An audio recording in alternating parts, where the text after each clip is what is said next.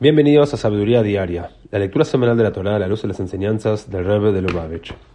En la quinta lectura de la parashá de Eikev, Moshe dijo al pueblo judío que las exigencias de Dios para con él no eran excesivas ni desproporcionadas en modo alguno en relación a la gran misericordia que Dios demostraba una y otra vez. Como dice el versículo, Beata Israel, Ma Hashem lo queja Joel Mimach, Kim lira de Hashem lo queja. Dijo Moshe al pueblo judío, ¿qué es lo que Dios demanda de ti? Solo que reverencies a Dios el Tania capítulo 42, el Alto Rebbe nos enseña que esta reverencia se refiere al temor a que Dios vea hacer algo que nos avergonzaría que nos viera hacer.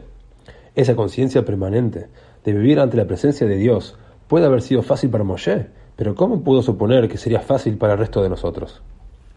La respuesta es que, en realidad, cada judío contiene en su interior una chispa de Moshe. Cuando revelamos nuestro Moshe interno, el temor a Dios se vuelve realmente algo relativamente simple de lograr. Nuestro Moshe interior es nuestra habilidad innata de alcanzar niveles profundos de conciencia divina.